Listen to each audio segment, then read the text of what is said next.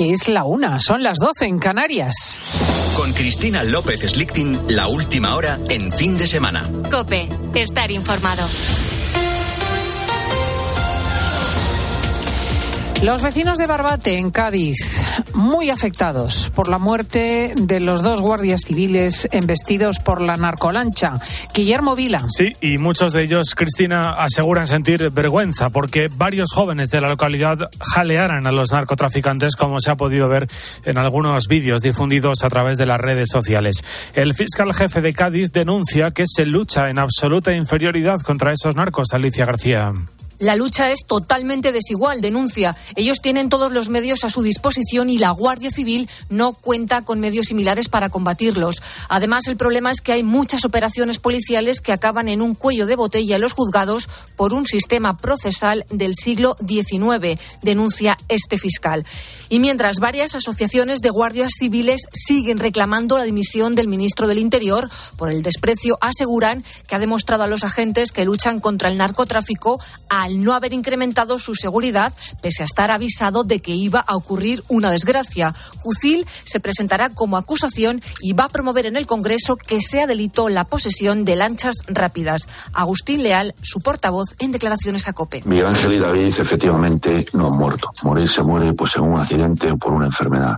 Me duele ver en los medios que ponen eh, dos guardias civiles han muerto. Mis compañeros han sido asesinados, salvajemente asesinados. De momento hay cinco detenidos por el asesinato de estos dos guardias civiles. Otros dos agentes están heridos, uno de ellos de gravedad. Y estamos en el quinto día de protestas de los agricultores. Hay cortes puntuales en algunas carreteras, pero menos que en jornadas anteriores. Madrid y Valladolid, donde esta noche se entregan los premios Goya, siguen blindadas.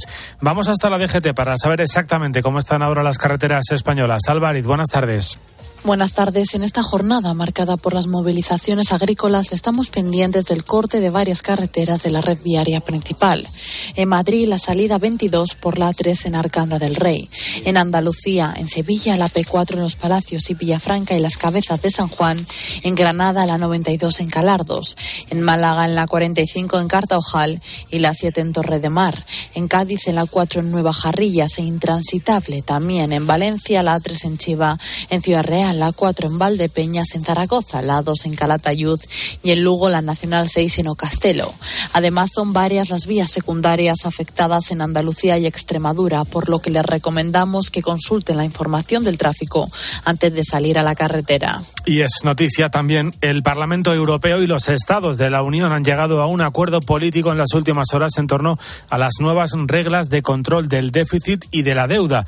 Nuevas reglas que permitirán más flexibilidad a los gobiernos.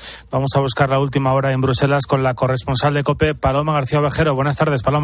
Buenas tardes, Guillermo. Son las famosas reglas fiscales o reglas de control del déficit que ya aprobaron los 27 en diciembre, apurando la presidencia española, todavía con Nadia Calviño de ministra coordinadora pero eso era el Consejo, una de las tres patas. Y nos faltaba la palabra final del Parlamento, sobre todo en lo referencia a la vigilancia presupuestaria, que es una de las regulaciones que componen estas normas. Pues bien, 16 horas ha durado la negociación final esta pasada madrugada, pero ya hay acuerdo. Con la pandemia y después con la guerra se decidió aflojar y dar manga ancha para superar la crisis. Esto se acaba y estas nuevas reglas fiscales ponen límites. 3% en el déficit, 60% en la deuda y sendas fiscales individuales para cada Estado. Con la fuerza de ABC. Cope, estar informado. El liderato de la liga se pone en juego esta tarde en el Bernabéu, el Salguero. El Real Madrid es líder con dos puntos de renta sobre el Girona, la gran revelación del campeonato y que solo ha perdido un partido precisamente ante los blancos. Ancelotti recupera a Vinicius y a Chouameni, pero pierde a Nacho y también a Rudiger, que según el parte médico hecho oficial hace unos minutos, sufre una lesión muscular en el vasto lateral del muslo izquierdo. Sin centrales van a tener que formar en defensa Chouameni y Carvajal. En el Girona no estará por sanción y Ángel Herrera, Blin tampoco y el técnico Michel también está sancionado. Vuelve Dovic, el pichichi del equipo. Mañana turno para el Barça ante el Granada, última hora de los azulgranas, Víctor Navarro. Dos novedades tendrá mañana Xavi Hernández en el Fútbol Club Barcelona para recibir al Granada a las 9 de la noche en Montjuic. Marc-André Ter Stegen volverá a defender la portería del Barça más de dos meses después de operarse de la espalda en Francia. También regresará Rafinha, que se lesionó en las semifinales de la Supercopa de España contra Osasuna. Xavi tiene hasta ocho bajas. Vitor Roque sancionado la doble amarilla, que competición ni apelación han querido hacer caso al recurso del Barça y los lesionados Sergi Roberto, Marcos Alonso, Valde, Uriol Romeu, Joao Félix, Ferran Torres y Gaby. La jornada de este sábado se abre a las 2 con el Alavés Villarreal, a las 4 y cuarto se juega el Real Sociedad Osasuna, a las 9 Las Palmas Valencia. A esta hora en COPE sigues escuchando el fin de semana con Cristina.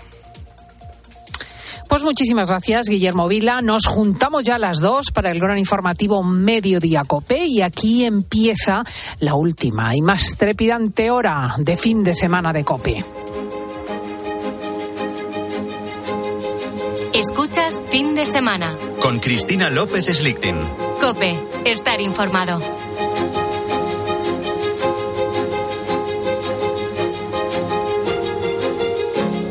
Madre mía, cómo está la cosa en Gran Bretaña, que hasta en la tertulia de Lomana hemos sacado el tema. Arrancaba esta semana pasada y de pronto una noticia saltaba a las portadas sociales de los periódicos. When we're coming on the air with breaking news in the United Kingdom, where King Charles III has been diagnosed with cancer. Latest on King Charles's health and how the royal family is coming together as he fights cancer. Harry has visited his dad at Buckingham Palace just 24 hours after King Charles was diagnosed with cancer. The royal family are certainly in crisis. Prince Harry jetting over the Atlantic to see his father, King Charles, for less than 45 minutes after that shock cancer diagnosis. Diagnóstico de cáncer en la Casa Real Británica. Harry, llegando desde los Estados Unidos, ha visitado a su padre en Londres tras conocerse la noticia. El monarca, eh, Carlos III, de 75 años, ha empezado un tratamiento que lo va a tener un tiempo alejado de la primera línea y las de los miembros de la Casa Real Británica se han alterado para cubrir efectivamente los compromisos del monarca en los actos oficiales. Surgen muchas incógnitas, porque además esta circunstancia coincide también con eh, el eh, diagnóstico de mm, Mary, eh, que es la siguiente en la sucesión, y vamos a ver qué nos puede decir al respecto nuestro gran experto en cuestiones reales, don Amadeo Martín Rey Cavieses, doctor en historia especialista en monarquías. Muy bienvenido. Buenos días, Cristina, ¿qué tal? Qué gusto tenerte aquí. A ver, que coja yo esto y te lo pongo aquí para que te oiga bien. Muy bien.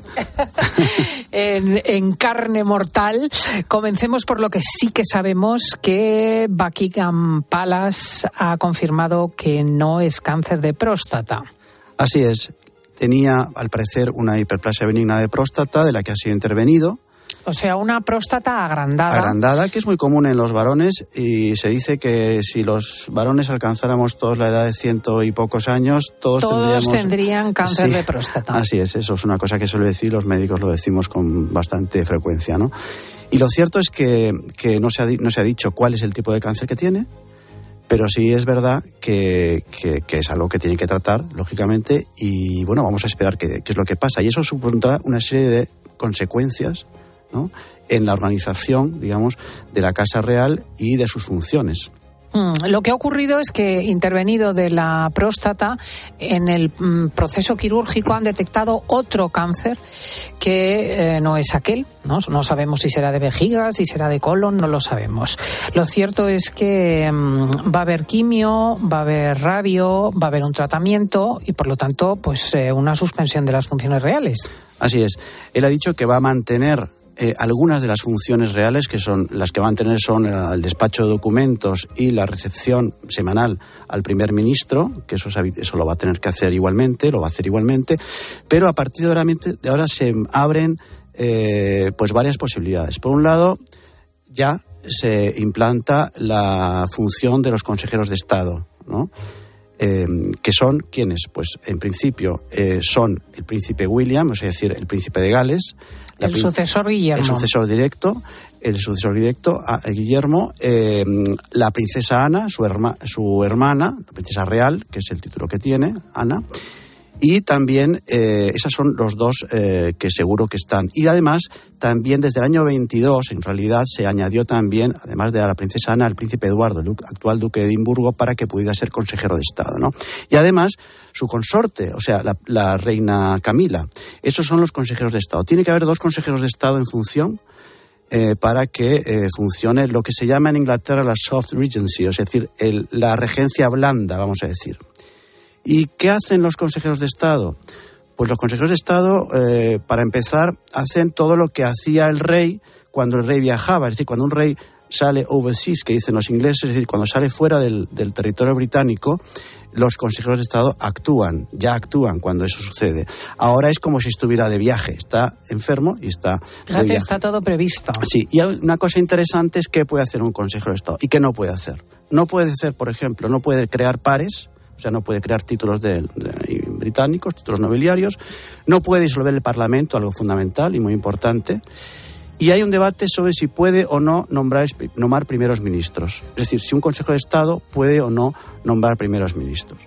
Esa es una situación delicada. ¿eh? Imagínate que tienes una crisis de gobierno manifiesta, que tienes que convocar elecciones, disolver el Parlamento o efectivamente cesar al primer ministro o, el mismo dimite. A ver qué haces. Así es.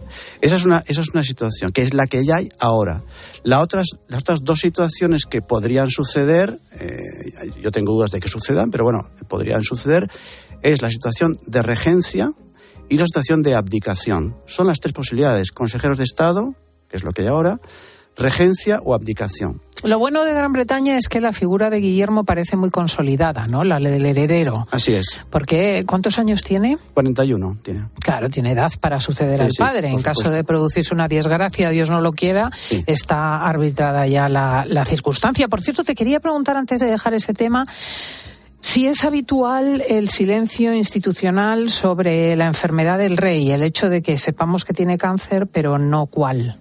No es, lo, no es lo habitual, pero sí es verdad que se ha dado un paso, vamos a decir, de gigante al respecto de las enfermedades de la familia real, puesto que eh, se está diciendo en el, desde el primer momento que está enfermo, que está con cáncer, y por tanto, y eso no sucedía anteriormente, es decir, se decía eh, muy veladamente las cosas en época de su madre y en época también de su, de su padre y anteriormente, por supuesto, también. Las cosas se han ido conociendo con, digamos, poco a poco. En cambio, en, este, en esta ocasión, al menos, hay una, digamos, transparencia, que es la tónica habitual en las familias reales, sobre estas cuestiones de salud. Hmm. Y te iba a preguntar si en la dinastía existe el cáncer, porque eh, esta enfermedad tiene un componente genético, ¿no? Y no sé si otros monarcas británicos han padecido cáncer. Sí, sí, sin duda su abuelo, sin ir más lejos. Jorge VI eh, murió de un cáncer. ¿eh? Y como sabemos murió durante el viaje de su hija, de Isabel, luego Isabel II al exterior y ella se enteró del fallecimiento de su padre y tuvo que volver rápidamente a Inglaterra, ¿no? Y él murió de un cáncer eh, de estómago, efectivamente. Claro, es otra época, ¿no? Porque realmente ahora el adelanto es muchísimo mayor. Coincide además esta noticia, y ahora veremos la cuestión de las sustituciones, con el anuncio de la intervención médica de su nuera, de la nuera de Carlos III, Kate Middleton, la esposa de Guillermo, que guarda repaso tras, reposo tras una operación abdominal de la que no han trascendido los detalles, pero que sí que ha generado cierta alarma, ¿verdad? Sí, eh, es raro que una eh, intervención, eh, primero que esté demasiados días después de una intervención quirúrgica abdominal, que esté muchos, muchos días ingresada. lo habitual es que cuatro, cinco, seis días, depende de la intervención, ¿no? Pues se le dé alta y se vaya a su casa para un reposo domiciliario. en este caso, parece que puede haber habido, no sabemos, algún tipo de complicación eh, o algún tipo de, sí, de complicación que hayas eh, decidido, han decidido pues prolongar la estancia y además de decirle que tenga que estar más tiempo fuera apartada de las funciones Porque ¿cómo son los plazos de Kate?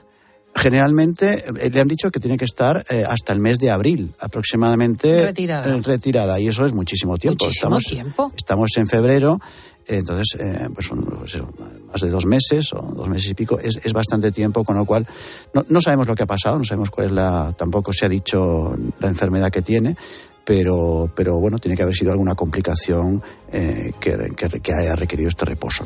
Sí, y supongo que eso también ha alarmado la opinión, porque que se junten ambas circunstancias es un poquito agobiante. Sí, y eso le implicará eh, que su marido, que el príncipe de Gales, pues eh, tenga que asumir no solamente las funciones de príncipe de Gales, que ya las está asumiendo, sino la función de consejero de Estado junto con su madrastra, ¿no? La reina la reina Camila. Por tanto, eh, ahí bueno, pues va a tener que duplicarse o doblarse y hacer muchas más funciones de las que estaba haciendo hasta ahora.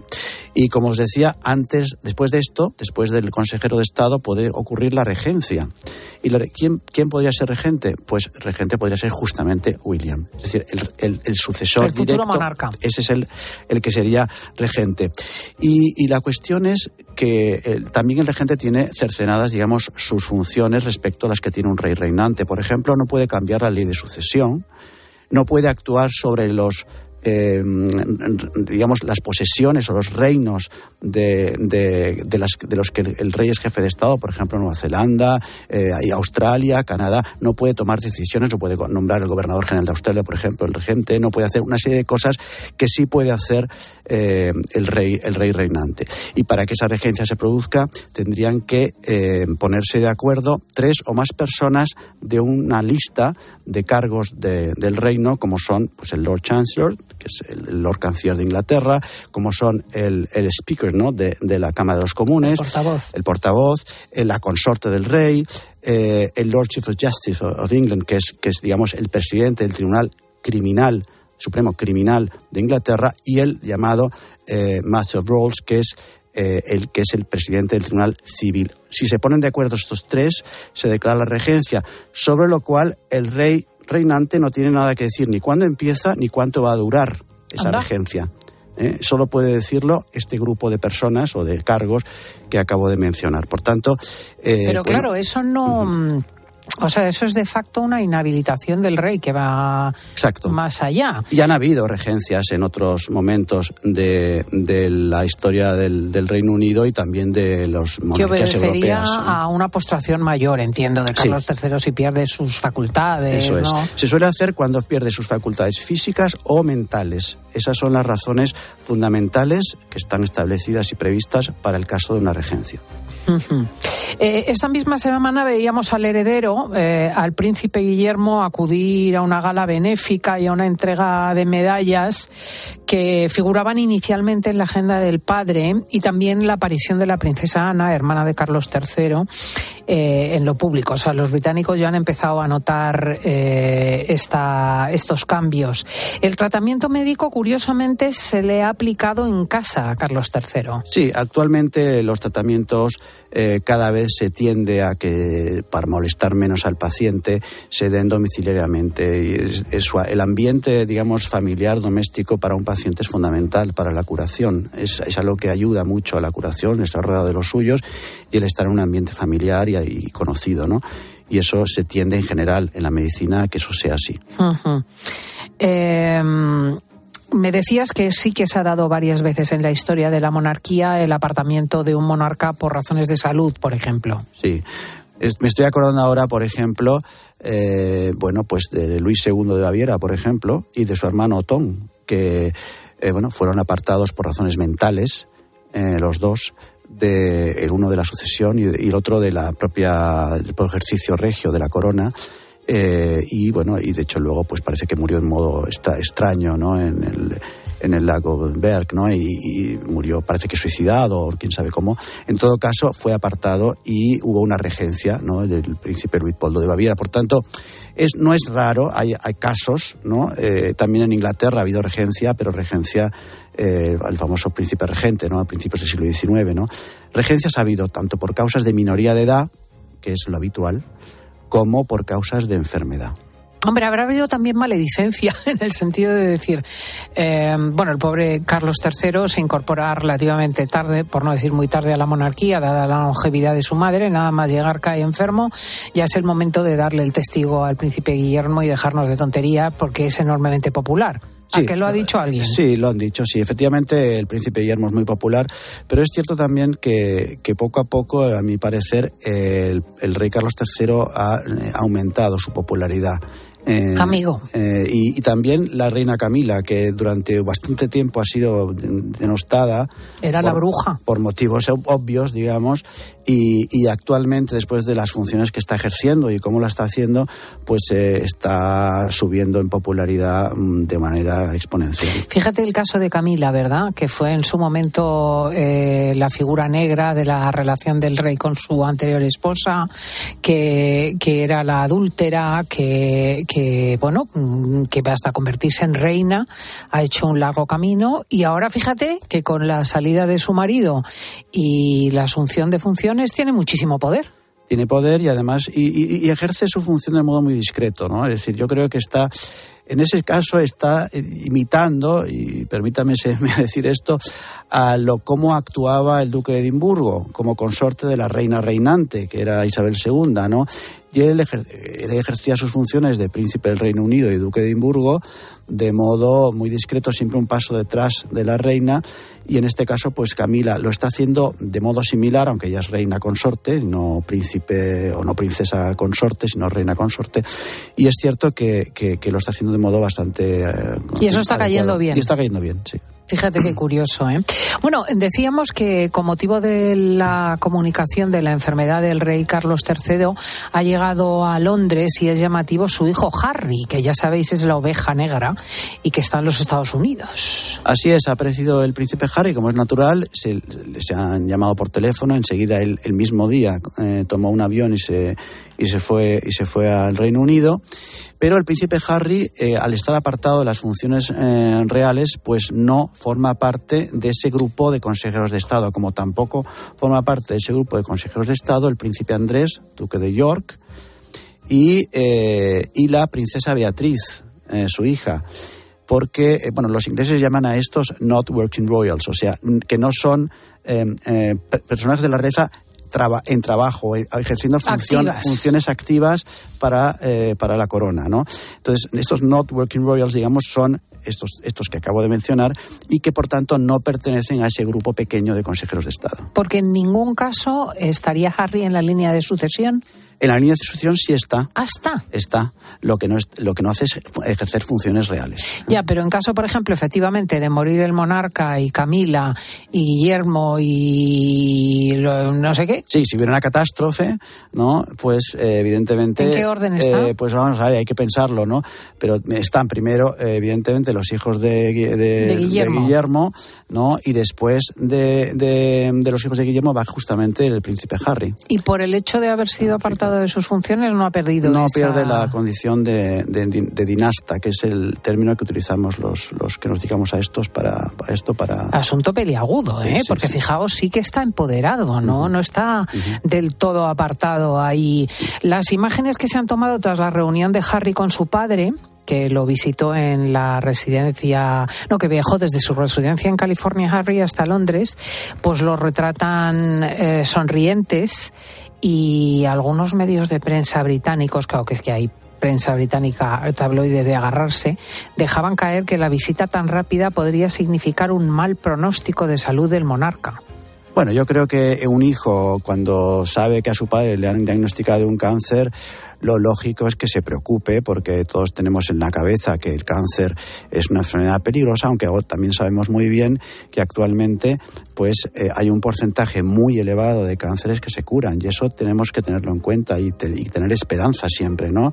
Eh, hay que luchar hasta el último momento y el cáncer pues es una, una enfermedad que si se, si se encuentra, si se agarra a tiempo, pues es curable y eso Mm. hay que hay que hay que decirlo es- eso es muy importante y su hijo bueno estará preocupado ha tenido que viajar y ha viajado yo lo encuentro lógico y, y bueno pero vamos no creo que eso signifique para nada eh, una malos augurios. malos augurios, no. Y por supuesto, la mujer de Harry ni aparecer.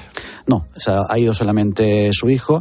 Eh, bueno, eh, que al fin y al cabo es el hijo, ¿no? Eh, su nuera, pues está, Pero en circunstancias normales, la nuera tendría que haber estado ahí. Bueno, no sabemos por qué no ha aparecido. A lo mejor tiene previsto ir más adelante o si es que. O le cae muy mal al padre. bueno, no lo sé. Eso ya no lo sé. Eso ya no lo sé.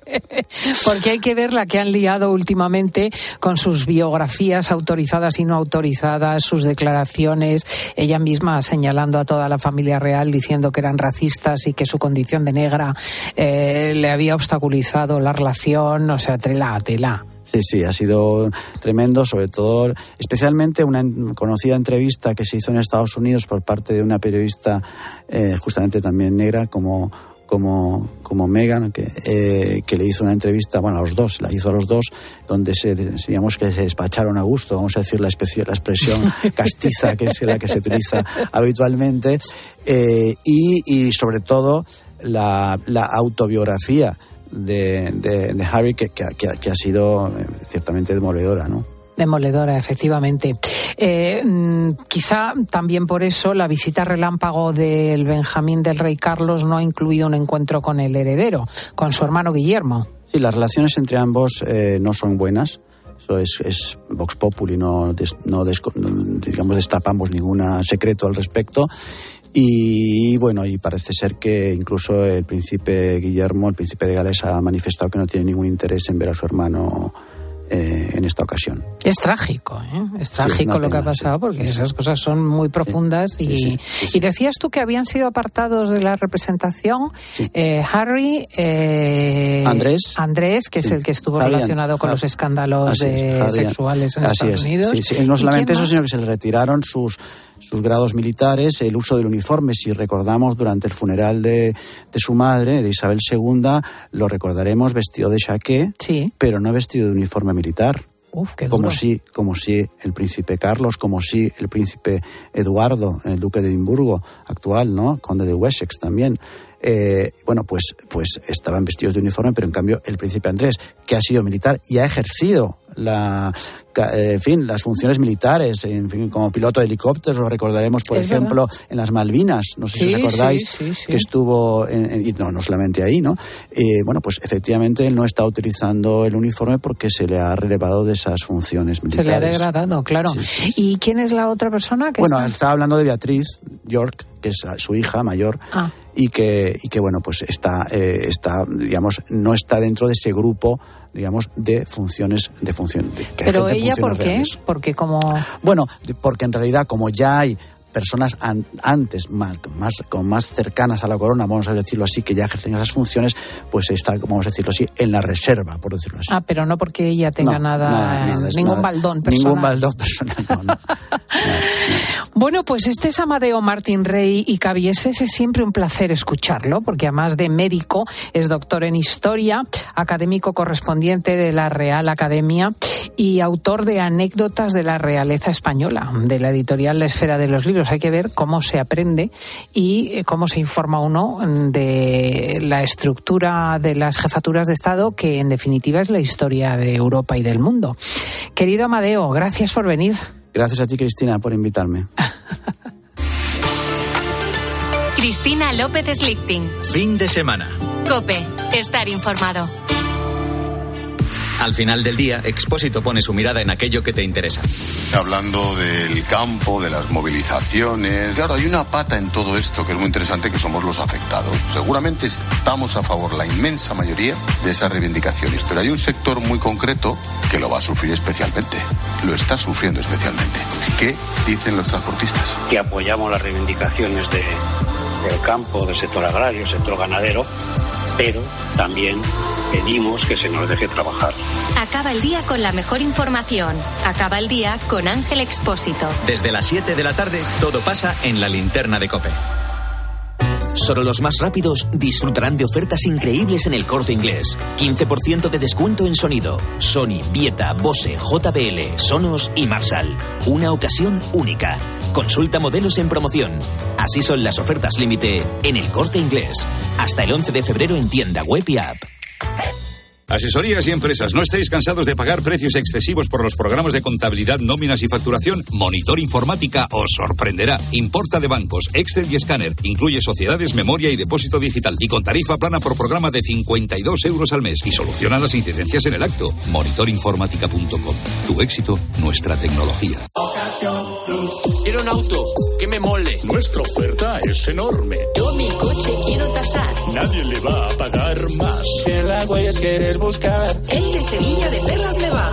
Te lo traemos de saldo está. 15 días para probar, mil kilómetros para rodar.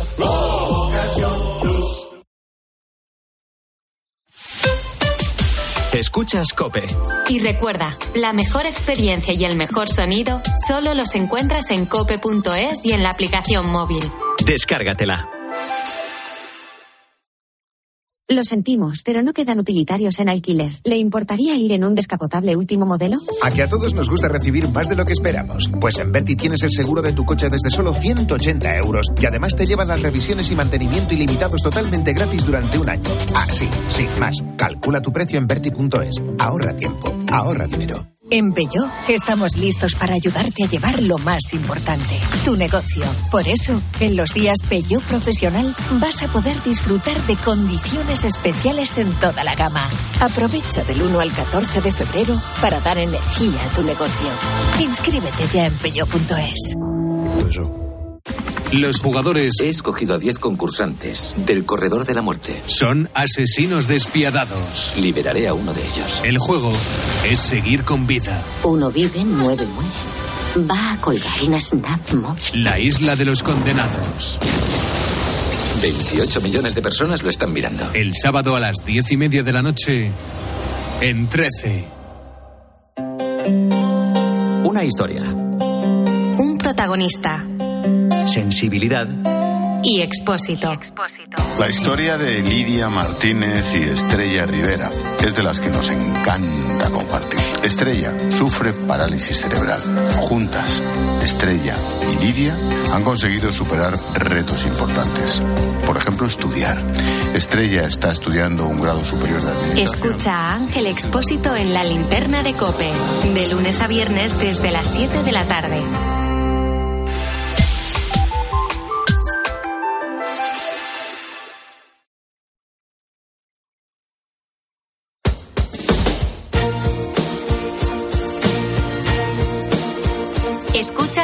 Fin de semana. Con Cristina López Slichting.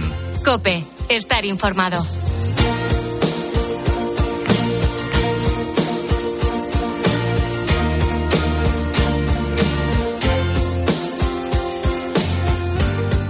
Francisco se apunta a desmasculinizar la Iglesia. Este ha sido el debate esta semana a raíz de que en Italia ha salido un libro que se llama así, Desmasculinizar la Iglesia, comparación crítica sobre los principios de Hans Urs von Balthasar, con eh, tres autores, el sacerdote Luca Castiglioni y dos profesoras, Lucia Avantini y la salesiana Linda Poger, que eh, vienen prologados por el Papa Francisco. Y el Papa Francisco señala que no ha sido sino durante el sínodo que se ha descubierto que la Iglesia no había escuchado lo suficiente la voz de las mujeres y que es necesario para mm, desmasculinizar la Iglesia. Bueno, pues ya está servida la polémica, que si el Papa se ha apuntado al feminismo, que si es la ideología woke que se mete en la Iglesia, que, mm, eh, en fin, vamos a preguntar a nuestro obispo de cabecera, Ginés. Eh, muy buenos días, Monseñor Ginés. Hola Cristina, buenos días, un saludo a todos. Qué gusto saludarte. ¿Has estado al tanto de la, de la discusión? Bueno, he, he leído alguna cosa, la verdad es que lógicamente yo ni he leído el libro ni tampoco el prólogo de- del Papa, ¿no? A mí, el- en principio, el término desmasculinizar Desmasculinizar, sí que es muy la difícil. iglesia y o feminizar la iglesia a mí como que esos términos como no, no me gustan demasiado, no creo que forman parte un poco de, esta cultura del género, ¿no? Lo que la realidad es verdad que en la sociedad en la que vivimos y la Iglesia vive en la sociedad, pues es verdad que cada vez se hace más fuerte y más importante eh, para bien el papel de la mujer y ya digo, la, iglesia que vive en el mundo y que sirve al mundo, pues tiene que ser sensible también a, esta, a esta cultura, ¿no? Donde el papel de la mujer es más relevante. Sin embargo, yo creo que el papel de la mujer en la iglesia siempre ha sido relevante. Eh, parece un tópico, pero es que es la realidad. Si alguien importante hay como miembro de, de la iglesia es la Virgen María, que es una mujer, ¿no? Y después las mujeres en la historia de la iglesia pues han sido verdaderamente importantes por, por citar a las grandes Teresas, ¿no? A Teresa de Jesús, a Teresa del Niño Jesús, a la misma Teresa Benedicta de la Cruz, Edith Stein, y así podíamos poner un, largo etcétera, ¿no? Entonces creo que, que eh, forma parte un poco también de, de nuestra cultura, pues el poner eh, en relieve un poquito pues el papel de la mujer y también en la Iglesia. Y de hecho, yo creo que el Papa Francisco y antes también la Iglesia, pues las mujeres han tenido una influencia cada vez mayor y en este momento creo que en el gobierno de la Iglesia también la tiene.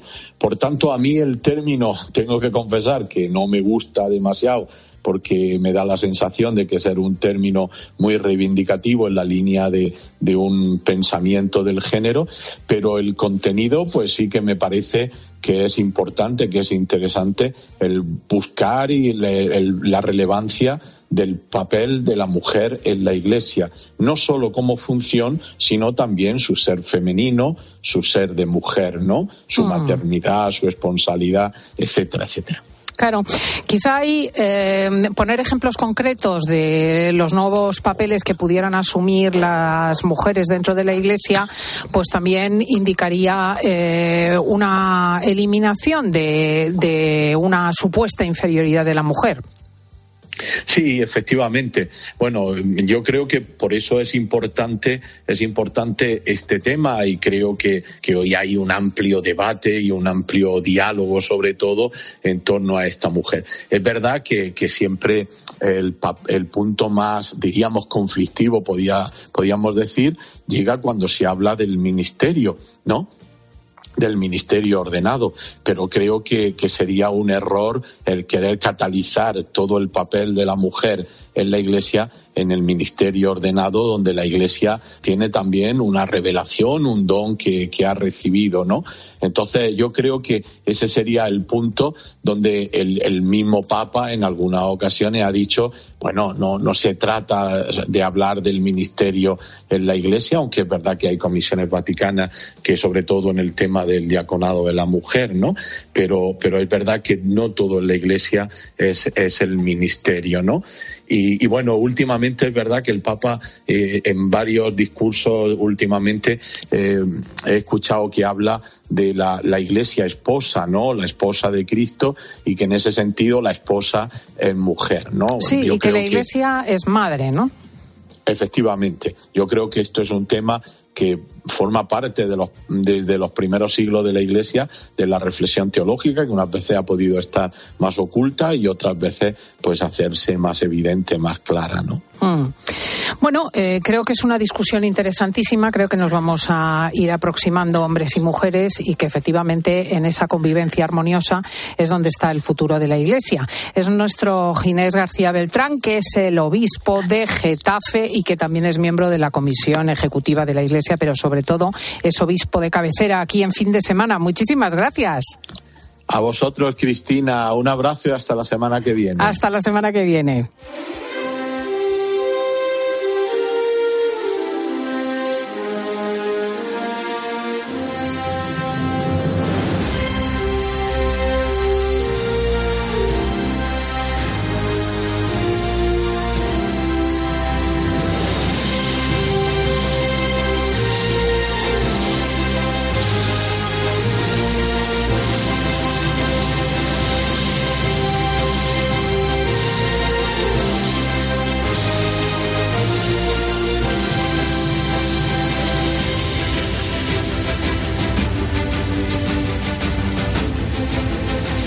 Es sábado 10 de febrero, os lo decía al comienzo del programa, y mm, a más de muchas efemérides que se cumplen, es la noche del cine español, porque hoy tiene lugar la gala de los premios Goya, nada más y nada menos en Valladolid. Vamos a ver allí las caras más conocidas del panorama cinematográfico. Los maestros de ceremonias van a ser los llamados Javis, Ana Belén, y durante la gana van a actuar David Bisbal, Estopa, India Martínez, Niña Pastori, Salvador Sobral, lo más florido de los intérpretes españoles. El anfitrión, lógicamente, de esta gala de los Goya es el alcalde de Valladolid, don Jesús Julio Carnero. Muy buenos días, enhorabuena. Muy buenos días, Cristina. Muy amable. Muchísimas gracias. Qué emoción, ¿no? Porque verdaderamente es una enorme responsabilidad. Es una responsabilidad, es una emoción, estamos expectantes Fíjese, yo le decía el otro día a unos niños con los que compartíamos, eh, bueno, pues una actividad de las muchas que hemos hecho en torno al mundo del cine, que eran unos días como ocurre y acontece cuando uno espera la noche de los Reyes Magos, la llegada de los Magos de Oriente. Los Magos de Oriente es el cine español, como ha dicho usted. Y hoy llegan y estamos todos los vallisoletanos, encantadísimos. Somos una ciudad de cine y estamos todos, todos expectantes y encantados de esta noche. Claro, eh, son ustedes conscientes de que están en el punto de mira del planeta, porque realmente eh, son unos galardones cinematográficos que, al menos en lo que a la profesión se refiere, son seguidos desde el mundo entero.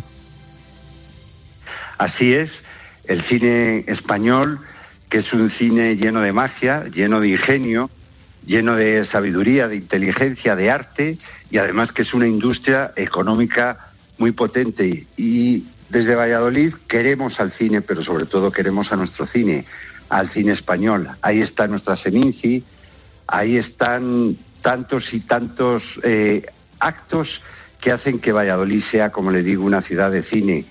Nuestra capacidad de ser un gran plató para rodar en este momento y cada día lo somos más eh, el compromiso de Valladolid alcanza a que queremos ahora que el Museo del Cine Nacional tenga su sede aquí en nuestra ciudad. Ah, mira, es qué excelente nuestro idea. siguiente hito. Ah. Es nuestro siguiente hito y vamos a ver si lo conseguimos. Así que estamos encantados eh, de ser ciudad de cine y de expresarlo a todo el mundo y bueno, pues es para nosotros es un día muy importante porque es expresar que somos capaces de llevar a cabo grandes eventos y poderlos materializar. El evento de la Gala de los Goya quizás sea el evento más importante que hay en este país y lo vamos a celebrar y vamos a expresar eso, que vamos a poder hacer muchos más eventos.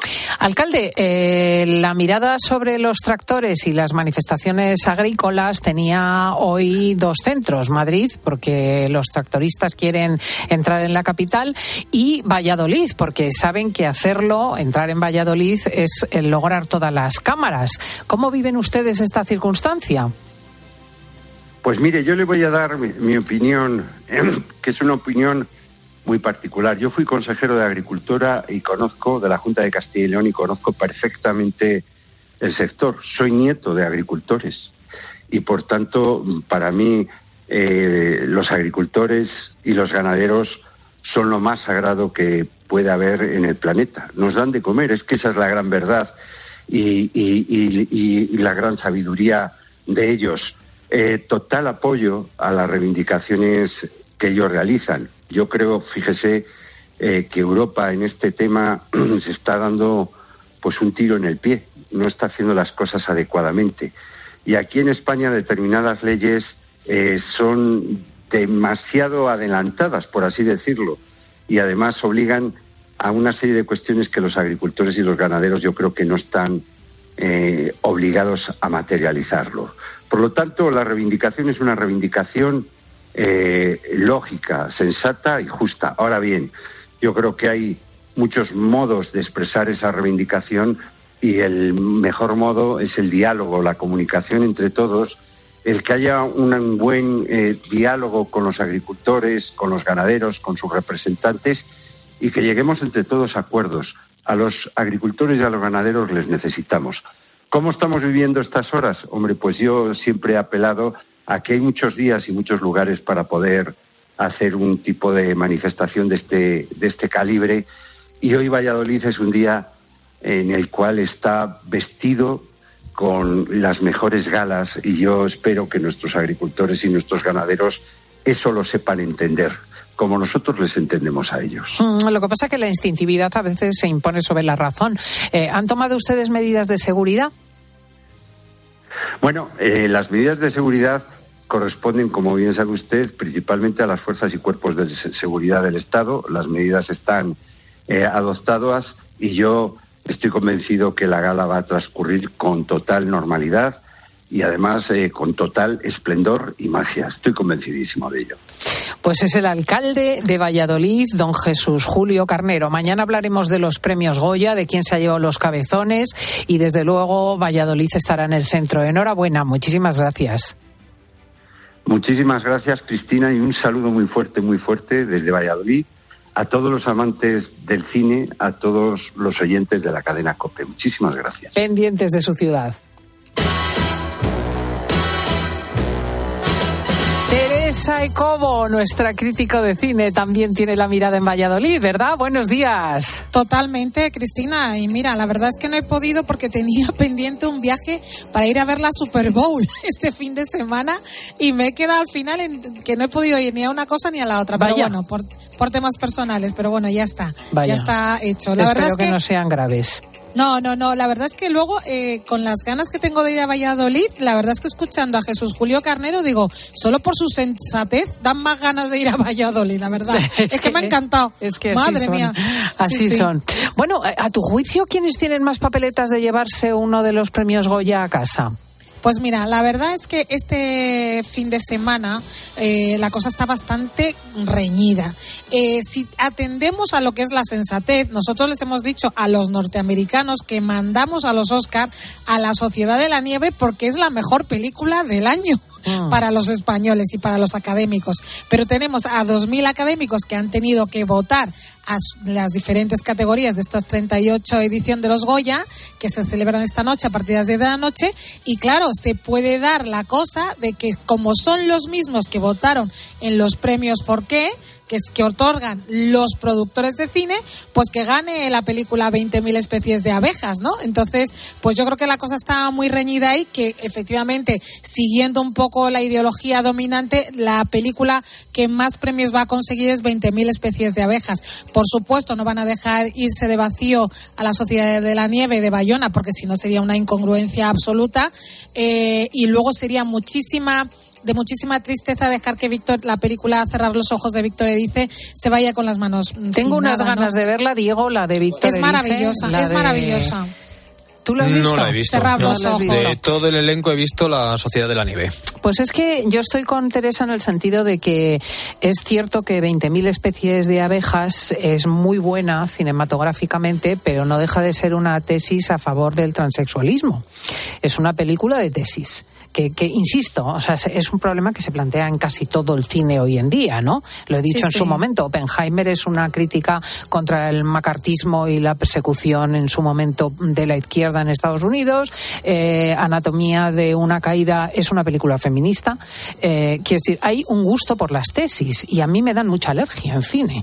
Y entonces, eh, realmente, eh, la Sociedad de la Nieve pues debería ser apoyada, ¿no? Si la vamos a llevar a los Oscars. Tienes Pues razón, es que Teresa. eso sería lo, lo lógico. Pero bueno, lo que queremos todos, y yo creo que lo ha dicho muy bien nuestro alcalde de Valladolid, es que sobre todo sea una gala divertida, amena, que Valladolid viva una gala de cine estupenda y que la gente que apueste por ver esta noche esta gala también sienta como este calor de- del cine español y sobre todo la mayor celebración de cine español es que vayan a las salas, por favor, a ver las películas, porque hay un montón de gente trabajando en esta industria haciendo lo mejor que puede para contar grandes historias que nos puedan conmover a cada uno o que nos puedan inspirar, así que hay que apoyarles en las salas de cine o cuando se estrenen en las plataformas, que esto es otra de las cosas que juega eh, en contra de, de J. Bayona, de la Sociedad de la Nieve, y es que lo que es en la industria en sí, todo lo que es la N y el tuntún, les da como pánico porque piensan que la, la industria va a ser absorbida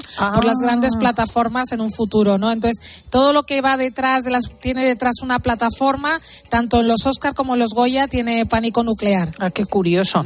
Oye, si tuvieses que elegir otras dos películas a más de La Sociedad de la Nieve, ¿tú, cuál, tú cuáles elegirías? Tú, Teresa. Mira, pues a mí me ha encantado, ¿saben de aquel? Que es que me ha parecido una historia de amor fantástica. ¿La de Eugenio, la del La de cómico? Eugenio, es que me ha Anda. Me ha gustado un montón, me gustó Fíjate. muchísimo esa película y luego me gustó un montón Un amor de Isabel Coixet que es muy dura, es muy dura, pero me, me parece que, que contando con lo que ella quiere contar, lo hace muy bien. Es que Isabel Coixet no hace nada mal, para mí, ¿eh? O sea, que es una cineasta como muy honesta. A mí me parece que, que, que dentro de las tesis estas de las que tú hablabas, falta como honestidad. O sea, que yo estoy Sí. contando algo, pero que no- yo no, eh, en el fondo, yo tampoco termino de creérmelo. Porque si nos lo terminamos de creer, la mejor actriz de la película de este año sería la niña de 20.000 especies de abejas, pero es que no lo es. Y, y, y, y luego ni siquiera puede ser candidata. Es que hay cosas que son como que no tienen mucho sentido. No, pero bueno, con... extraordinariamente, ¿eh? Sí, sí, sí, Yo totalmente. insisto, o sea, yo creo que es la mejor actriz. Técnicamente es excelente la película, Sí, pero sí. vuelvo a lo mismo, o sea, es, un, es, es cine ideológico. Sí, sí, totalmente. Bueno, pues vamos a los estrenos esta semana, que nos queda muy Sí. poco rato. Tenemos que decir que se estrena El color púrpura, que es la versión Anda. nueva en versión esto ya lo he visto.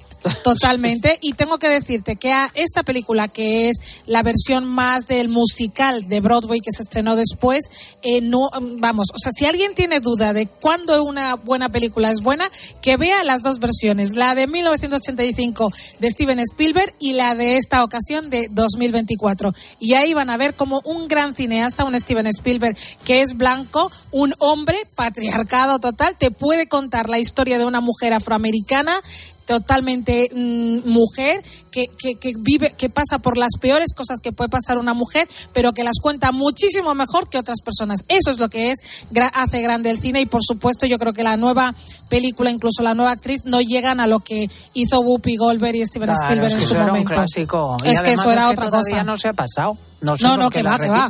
No, no, pues, pues porque quieren llegar a las nuevas generaciones contando la- las cosas ideológicas. Y entonces aquí cargan mucho las tintas con el tema feminismo, que fíjate que no había necesidad, no hay necesidad. Si es un hombre que es mala persona, punto. Y la pobre chica lo pasa mal porque se, se encuentra con una persona que es mala. Pero igual que su historia, hay un montón de hombres que pasan por mujeres que son horrorosas. Es que quieren como eh, convertir la- el, el género masculino en la maldad absoluta. ¿Y que va? La, la maldad no es consustancial a ningún género ni a ningún sexo, vamos. Pero bueno, eh, ahí queda esa película que si no han visto la otra y quieren apoyar más la parte musical, pues está esta cinta. Luego está el documental Las Cuatro Hijas, que es estupenda. Es una de las películas que está en la carrera por los Oscar por parte de Túnez. Nos cuenta, eh, eh, no nos cuenta porque mezcla la ficción y la realidad, porque la cineasta coge a una madre que tenía cuatro hijas y dos de ellas fueron absorbidas, se las comió el lobo. Con esto quiere decir que se fueron se convirtieron a ISIS y se queda ahora con dos hijas adolescentes que no tienen nada que ver con ella, con su mundo islámico. Y esta película pues va a juntar a dos actrices interpretando a las hijas mayores, ¿no? Que ahora están en la cárcel. Y entonces vamos viendo qué es lo que pasó ahí, ¿no? Qué educación ella le dio a sus hijas, por qué se convirtieron interesante, ISIS. ¿no? Y luego yo creo que hay una cosa genial, que es que esto no es consustancial al Islam. Esto es cualquier persona que eduque a sus hijas en un entorno absolutamente cerrado. Es muy posible que tus hijas salgan justo por el lado contrario o se vayan a, yo que sé, buscando la libertad, se vayan por algún otro lugar. Pero es una película que verdaderamente es extraordinaria. Y por último, yo recomiendo de plataformas, para introducirnos en el mundo islámico también, una serie que funciona muy bien, que se llama Hasta ahora todo va bien. Nos encontramos con una periodista y sus tres hermanas, dos hermanas y su sobrina, que debido a que su hermano meti- está metido en el mundo de las drogas, para intentar salvarle, pues se meten en un follón tremendo. Está fantásticamente bien narrada y es muy rápida de ver, es estupenda de verdad. Y por último, las recomendaciones de 13. Hoy tenemos Los últimos guerreros a las 3 menos 20. Por la noche, Tactical Force o La isla de los condenados, Oh. con- condenados a las 11, que es estupenda. Mañana. Viva el cine español con el Día de los Enamorados y Cupido contrabandista. Yo creo que así es como se tendría que titular hoy los Goya. Viva el cine español. Y por la noche otras cintas como Diamantes de Sangre a las 12 menos cuarto. Fíjate, buena. mañana, dame antes de sangre. Sí, si no la ha visto la gente, es el momento. Leonardo. Efectivamente. Querida Teresa Ecobo, muchísimas gracias. Mañana hablaremos de los premios Goya, a ver qué cabezones salen. Un abrazo muy fuerte. Adiós, adiós, amiga.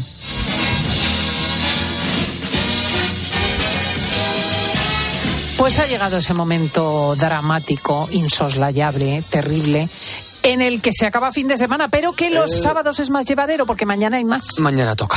De nuevo. Y vamos a dar paso muy rápido pues a uno de los temas del día, que es ese lo que te venimos contando a lo largo de la programación de COPE. de Esos dos guardias civiles que han sido, hay que decirlo, asesinados por narcotraficantes. Les pasaron varias veces con, con la lancha por encima.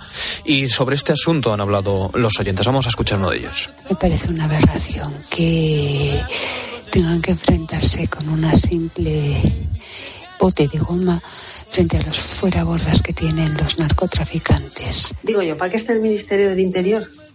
¿Por qué están ellos con una balsica de paseo eh, y, los, y los narcotraficantes tienen semejantes lanchas? ¿Hay derecho a eso? ¿Hay derecho a eso? Pues me parece muy bien que se manifiesten, porque todo el mundo se puede manifestar, Este porque es los campo. agricultores que están padeciendo en carne propia aquí en Valencia, eh, no hace falta contar todo lo que tenemos de huertos y huertas y de todo. Claro, esto en términos generales concita muchísimo apoyo. Fíjate el propio apoyo- eh, alcalde de Valladolid, eh, lo que ha comentado en antena. Demandas más que justificadas. ¿Qué pensáis en lo cursi? Cosas cursis que os han pasado, que os han dicho, que os han hecho. Será la pregunta que os hagamos para la tertulia de chicas de mañana. Nos vamos y el equipo lo tengo que decir mañana. ¡Adiós España!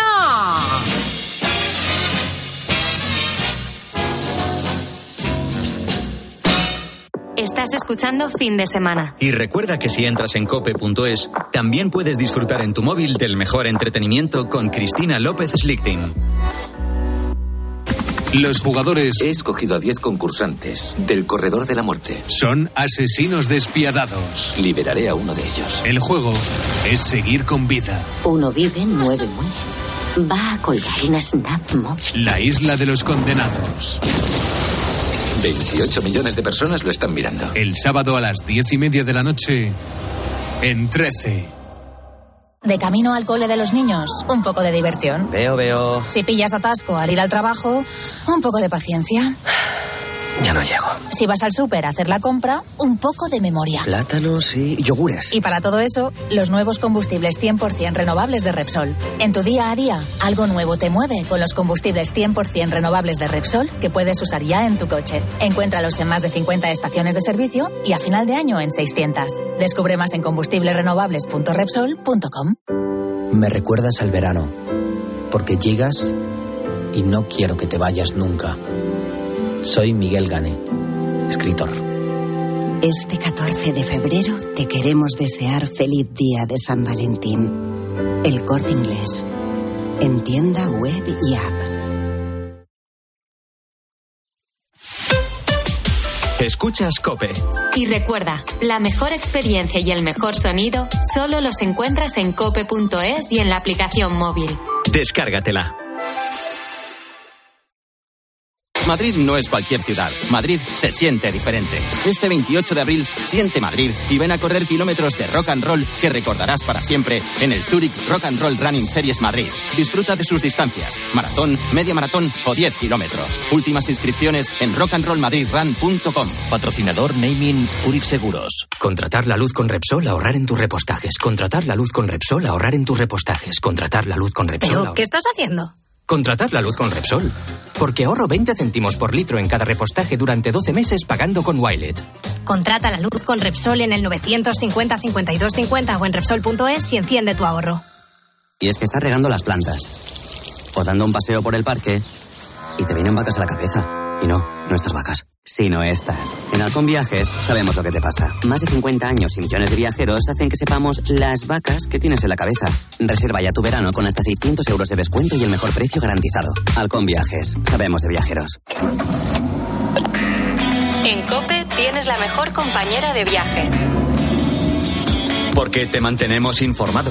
Reducción de la jornada laboral. ¿Cómo valora que diga el gobierno hay que trabajar una hora, dos horas o tres horas menos a la semana, pero los trabajadores tienen que cobrar lo mismo? Te acompañamos en el camino con buenas historias. Y vivimos contigo el deporte. Aldini, yo le veo ahí en el Pepe y ya me tiembla la fiesta, ¿eh? Y si tienes CarPlay o Android Auto, ya puedes instalar la app de Cope en la pantalla de tu vehículo.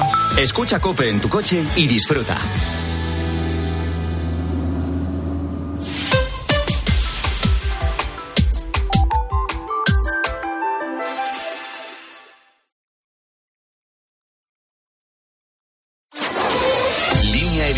Cadena Cope.